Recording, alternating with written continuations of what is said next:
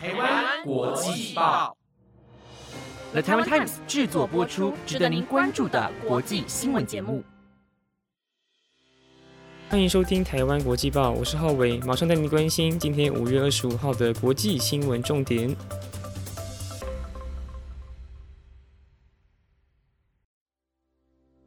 Hello，大家好，我是浩伟。这礼拜因为一些行程的安排，所以我决定再次跟礼拜三的主持人婉轩来做换班。那今天同样是准备了五则的国际新闻，分别会带您了解伊拉克公民涉嫌计划谋杀前美国总统，还有德州小学枪击案以及新疆警察档案遭到外流。最后则是中俄军机出现在日本周边，以及拜登公开表态愿意用军事保护台湾。更多精彩内容就在今晚的台湾国际报。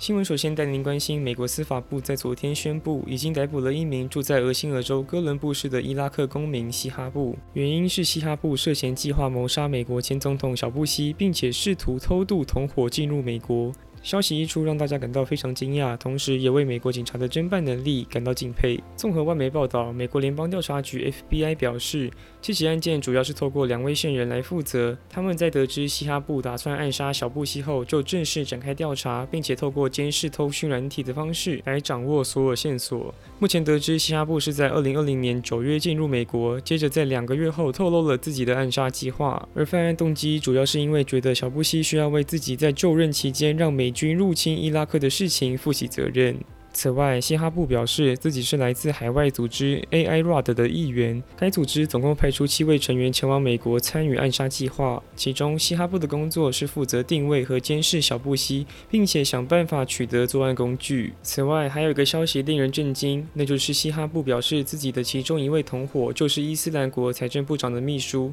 但至于消息是否属实，目前还没有确切答案。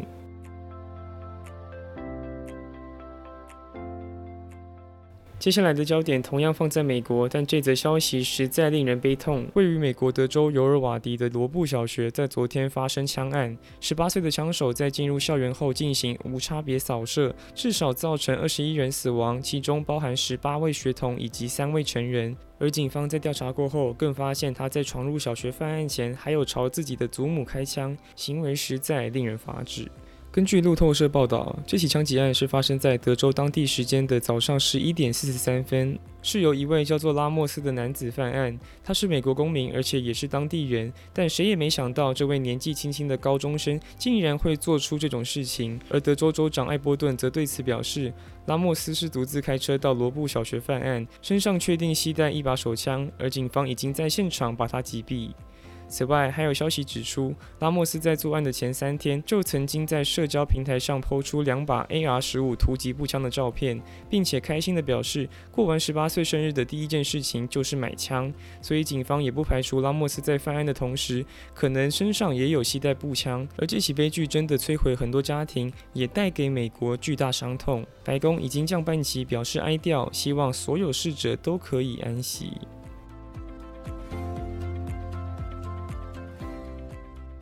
第三则新闻要关注新疆人权问题。就在前天，联合国人权事务高级专员巴舍莱就已经正式前往新疆展开调查。但就在调查的同时，现在网络已经外流出新疆警察档案，当中记录下了各种惊人内幕，瞬间引发全球关注，同时也成为了中国侵犯人权的最新证据。根据英国广播公司报道，这份新疆警察档案是由数以万计的文件、照片和数据组合而成，揭露出被中国官方囚禁以及枪杀的维吾尔族人士的姓名、住址、证件号码、罪名及监禁地点等个人资料。此外，甚至连从未曝光的在教育营和正规监狱的内部情况，也都可以在外聊照片中清楚看见，实在是让大家大开眼界。值得关注的是，美国国务院发言人普莱斯向媒体表示，很难想象中国政府为什么会同意这种违反人性的种族灭绝和犯罪行动发生。我们必须持续呼吁中国立即释放那些被拘留的维吾尔人，并且废除拘留营以及各种违反人权的事情。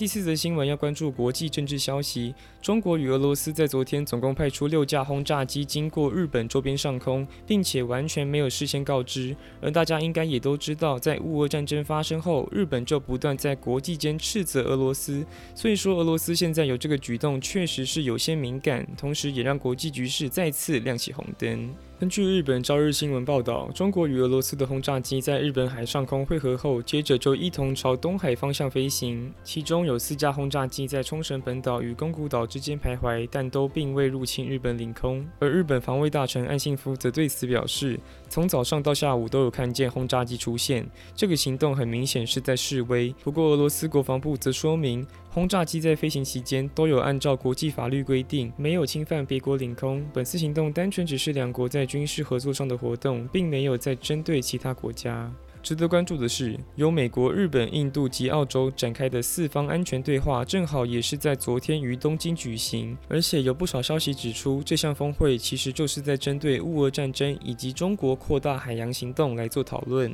所以也不免让大家觉得，俄中两国的轰炸机在此时出现，真的不太像是巧合。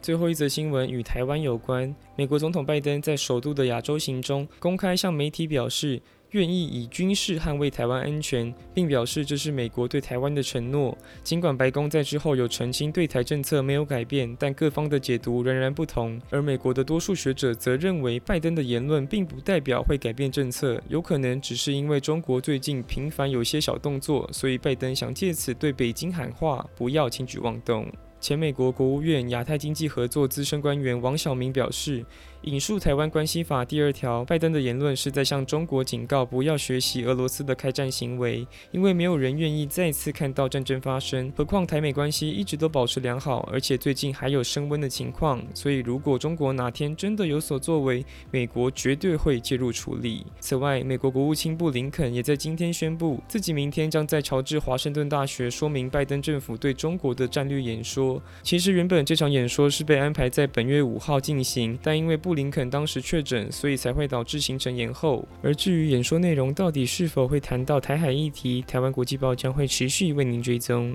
以上就是今晚的国际新闻，感谢大家的收听。节目内容皆由了台湾 Times 制作播出，我是浩伟，我们下礼拜再见喽，拜拜。